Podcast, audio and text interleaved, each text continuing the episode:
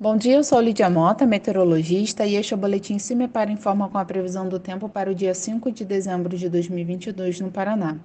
Para esta segunda-feira, a instabilidade segue elevada sobre o estado. Com isso, novamente teremos um dia de chuvas em diversas regiões paranaenses. Alguns eventos já podem ocorrer pela manhã, mas a instabilidade se intensifica de forma mais significativa a partir da tarde. O risco para ocorrência de temporais localizados continua elevado, principalmente entre o norte e o leste do estado. A temperatura mínima está prevista para Palmas, com 16 graus, e a máxima deve ocorrer em Capanema, com 32 graus.